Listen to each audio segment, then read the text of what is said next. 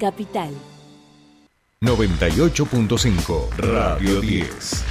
Radio 10 Neuquén. Desde las 7 y hasta las 9. Tercer puente.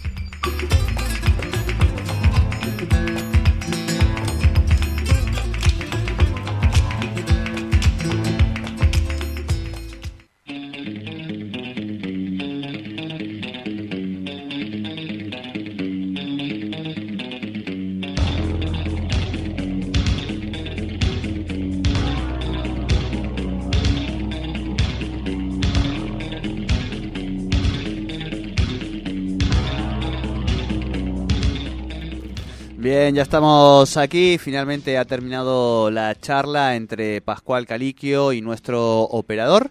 Eh, estaban ahí de picos pardo, contándose todo el fin de semana. Se han hecho muy amigos. Así que ahora finalmente ya lo tenemos a Pascual Caliquio para hablar de comunicación y derechos en este programa de día lunes. Pascual, muy buenos días. ¿Cómo estamos? Bienvenido a tu espacio. ¿Cómo andan? Bien. Le decía que nunca me subí al bus turístico que promocionan acá en la radio, así que la próxima me subo. Claro, Ah, claro, claro. claro, para recorrer los principales puntos de la ciudad. Está bueno. Exacto. Está bueno. Ahora llegaste a la confluencia, hay una parada allí en la confluencia de los ríos. Es que yo no, yo no quiero, yo no quiero ponerme en tóxica, pero es que hace mucho que no nos visitas, Pascual, aquí a la región. Sí, está difícil, está difícil. Pero bueno, intentaré. Ir a la región, voy a ir a la región, pero no voy a ir a Neuquén. Perdón, pero esta vez va a ser este Chubut. Vas a Chubut a hacer la, la audiencia pública, estamos todos de La acuerdo, ¿no? pública, que hablamos la semana pasada. Exacto, perfecto, perfecto. Bueno, eh, nada, quédate con, con los chubutenses si tanto te, te gustan. Oye, pues mira, la próxima vez allí, ¿eh? Pero te aviso que San Martín no está en Chubut, ¿eh? A vos que, que, que te gusta. Bien, Pascual Caliquio, vos- nos metemos y adentramos en nuestra columna de comunicación y derechos. Hemos estado escuchando hasta recién nomás a Giorgia Meloni, este, la nueva presidenta de Italia, la que será seguramente para que la conozca la audiencia. Me imagino que vos no, querés volver a escucharla a Georgia, la hemos escuchado dos veces diciendo barbaridades, ya por esto está suficiente, pero digo, un comentario al menos en esta columna tenemos que hacer. Pero eh, vamos a hablar de algunas propuestas legislativas en relación a la comunicación y los derechos. Bueno, ¿por qué hay que pensar en propuestas legislativas? Italia es un buen ejemplo. Eh, no la escuché a Georgia, este, pero me imagino la barbaridad que puede haber dicho, pero volvió a ser candidato, no le fue del todo bien, pero suma a la coalición de derecha eh, Berlusconi. Y Berlusconi hizo su poder en Italia en base a- al poder que logró con los medios, ¿no? Eh, ahí es un claro ejemplo de cómo dejar liberado eh, la regulación de los medios al mercado no es una buena idea, digamos, ¿no? La, la importancia de pensar eh, cómo el Estado en todas sus formas, ¿no? Porque una vez se piensa el Estado y dice, ah, un gobierno malo. Eh, no, el Estado, el Poder Ejecutivo, el Poder Legislativo, eh, tienen que pensar estrategias para qué hacer con los medios de comunicación. Y cuando uno dice esto, dice enseguida eh, la, re- la respuesta sencilla del otro lado es, ah, quieren censurar, digamos, ¿no? Bueno, acá eh, ninguno de lo de la semana pasada se presentaron una serie de proyectos en la Cámara de Diputados que ninguno tiene ni por cerca un objetivo de censura y todos sí tienden a lo que es ampliar la, la democracia, ampliar la participación, eh, permitir que en un mundo en el que avanzan eh, las nuevas la- las tecnologías, las eh, nuevas formas de comunicarse, eh, haya el Estado tenga una intervención. Hoy lo que hay, porque aparte a veces se dice, piensa como que no hay una regulación, dice uno, no, bueno, mejor que no haya regulación. Hoy lo que hay es una autorregulación en muchas de estas plataformas, ¿no? Que deciden qué contenidos van y qué contenidos no van a un criterio absolutamente discrecional. Nosotros de la Defensoría hemos intervenido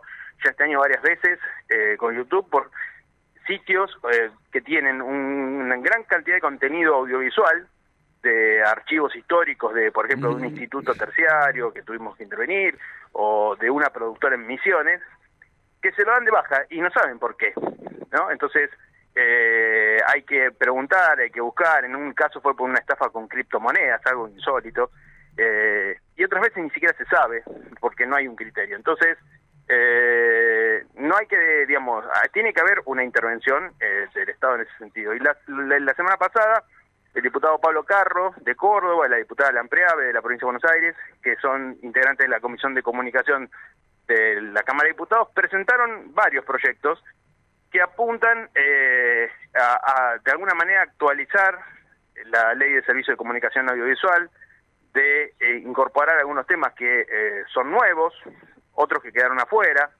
eh, y bueno, eh, en eso estábamos, digamos, ¿no? Es decir, la, es un proyecto que amplía la definición de, eh, uno de los proyectos amplía la definición de eh, servicio de comunicación audiovisual, para incorporar servicios que en el 2009 habían quedado afuera. Eh, eso amplía también las competencias de la Defensoría del Público. Muchas veces hemos hablado acá en la columna que no podemos intervenir cuando pasan algunas situaciones en distintas plataformas. Al incorporarse algunas de esas plataformas, como por ejemplo YouTube y algunos programas de YouTube, podríamos tener una mayor intervención.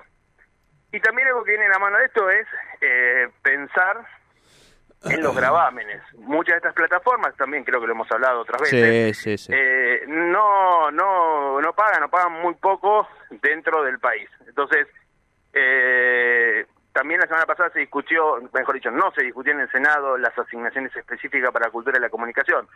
Cuando hablamos de esto varias veces, lo que se ve es que hay una preocupación por el desfinanciamiento del cine, el desfinanciamiento del teatro, el desfinanciamiento de la música, fruto de que los tributos que antes servían para pagar eso, por ejemplo, uno va al cine y un porcentaje de la entrada del cine después vuelve a la industria para que se filmen películas. Eh, la ley de servicio de comunicación audiovisual, las publicidades, los, los, los, impuestos que pagan los medios, una parte vuelve al teatro, una parte va a la música, otra parte va al cine, otra parte va a los medios comunitarios. Bueno, todo eso va perdiendo en el tiempo eh, financiamiento porque esos ingresos están yendo a las plataformas. Y entonces es, algo que se está discutiendo en, en Europa muy fuerte, ya en algunos países lo han implementado.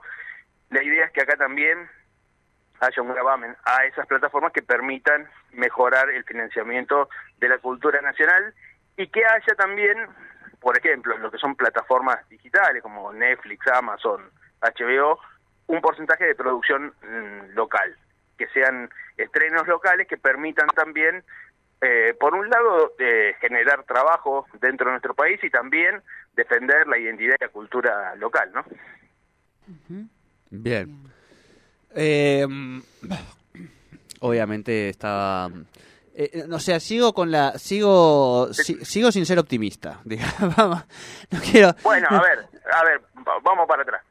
Yo creo que ninguno de estos proyectos está en condiciones hoy de ni siquiera de, de llegar al Congreso porque hay una el Congreso está trabado. No sé, supongo que ustedes lo han hablado muchas veces. En, ya no hablo de eso en este programa, pero eh, eh, pero el Congreso está teniendo muy pocas eh, actividades porque no hay acuerdos políticos para grandes proyectos. Entonces, eh, se votan los que hay acuerdos. Eh, y después hay capacidad, digamos, el Estado no ha demostrado capacidad eh, y fuerza para poder, de alguna manera, hacer que este tipo de leyes eh, después sean efectivas, digamos, ¿no? Así que lo acompaño en su falta de optimismo, pero me parece, y es un poco el objetivo de esto, eh, que es importante discutirlo. Eh, no sé si se va a aprobar, no sé si lo vamos, eh, si se va a lograr eh, que esto sea una ley y que después se implemente, pero me parece importante que discutamos que la comunicación como derecho, que es el objetivo de esta columna, tiene que ser algo donde la gente, eh, digamos, donde todos nosotros, usted señor, usted señor, el joven que está escuchando este programa, eh, se involucre y exija a nuestros representantes que también se involucren y que eh, se, ese involucramiento no sea para que las empresas ganen cada vez más plata, sino para que tengamos un mayor derecho a la comunicación. Bien. Ahora dígame usted, porque no era porque estaba pesimista, ¿no? perdón, lo interrumpí. No, no, no, no, está bien, está bien. Prefiero escucharlo a usted y no tra transmitir eh, mi, mi, mi, pesimismo a la, a la sociedad, porque tampoco la sociedad tiene la culpa de que yo en este momento esté viendo eh, el mundo tan despitucado, digo. Eh, porque creo que el, problema principal sigue siendo las redes sociales, digo, o sea, los medios de comunicación en una parte ya sabemos, qué sé yo, pero parte de poner en crisis las instituciones de la democracia burguesa, que eso es lo más divertido del mundo, digamos, ¿no? Aquellos que te dicen, no, los socialistas, comunistas, están de, de, defendiendo este, esta democracia burguesa, digamos, y vos decís, Dios mío, ¿por qué, ¿por qué terminamos nosotros defendiendo la democracia burguesa? Que, digo, se entiende, digamos, eh, un poco el, el fuera de lógica, y han corrido tanto el arco a la derecha, eh, que no sé si de eso se vuelve o de si ese es el plafón de un nuevo de, una nueva época, ¿no? Bueno, eh, eh, comparto totalmente. Creo que esa es la gran inquietud que tenemos todos, todas quienes hacemos comunicación. Hoy empieza acá en Buenos Aires un congreso internacional de ALAIC, que es una asociación latinoamericana de comunicación, donde ese tema va a ser un tema central, digamos, ¿no? Por lo menos en este caso en términos académicos se puede esperar. Me voy a meter ahí en alguna de esas conversaciones, a ver si hay alguna punta que uno pueda tener, pero creo que el pesimismo ese es, es válido, ¿no? Y bueno, lo que estamos viendo en Europa es válido, eh, lo hace más válido. Me parece, no sé a quién leí por ahí o escuché, es decir, no hay que naturalizar eh, estos fenómenos. Es decir, los fascistas eh, siguen siendo fascistas, aunque ahora sean neo. Eh, entonces me parece que a veces en esta época lo que pasa es que se relativiza un poco todo. Eh, y me parece que no hay que relativizar, digamos, ¿no? Ya después lo vimos acá con, con lo que terminó pasando con, con la vicepresidenta. Eh, uno relativiza a veces a grupos, a, cosas que pasan, a discursos, y después, eh, bueno, esto tiene consecuencias. Entonces me parece, yo no sé cómo habrá sido en otra época, ¿no? Digamos, creo que es difícil darse cuenta uno en su propio Sí, momento sí. histórico cuando están pasando cosas. Eh, pero debemos estar muy atentos y atentas, y como decís vos, eh, no defendiendo quizás este eh, eh, la democracia burguesa pero eh, pero que es la, es el acuerdo en el que hemos llegado del 83 a esta parte de que tenemos que defender este sistema democrático se vio sabe Eh, va a haber debate seguramente lo podemos charlar quizás la semana que viene en el estreno de la película eh, que se hace esta semana de Santiago Mitre 1985 sobre Sí. las juntas no uno diría una película sobre un tema ya viejo pero que hoy pensándolo hoy tiene muchísima actualidad. Que las nuevas generaciones eh, que nacieron después del 83 eh, sepan qué pasó ahí y los debates que esto va a generar, porque bueno, también ahí hubo hubo debates sobre qué había que hacer. Eh, me parece que, que es muy muy interesante. Ay, sí, sí, sí, tal cual, tal cual. Bien, Pascual, inyectando un poco de optimismo al inicio de la semana, después de los, de los datos de la realidad que se nos imponen desde el mundo. Bueno, Pascual, ¿cuándo teníamos la audiencia aquí en la Patagonia? Bueno, la audiencia de la Patagonia es el 13 de octubre, pero ya abrió la inscripción, es esta semana, así que si quieren participar en forma virtual, estaría buenísimo que todo lo- la, gente, de, sobre todo de la red de jóvenes comunicadores y todos quienes hemos hecho las capacitaciones con la Defensoría, los pueblos, las distintas radios comunitarias, los pueblos originarios, se anoten en defensadelpublico.gov.ar, es muy fácil, cinco minutos, y después participan el 13 de octubre en forma virtual, eh, aportando, eh, bueno, toda su, su, su experiencia ahí. Perfecto. Pascual Caliquio, buena semana, abrazo grande. Buena semana, nos vemos, abrazo.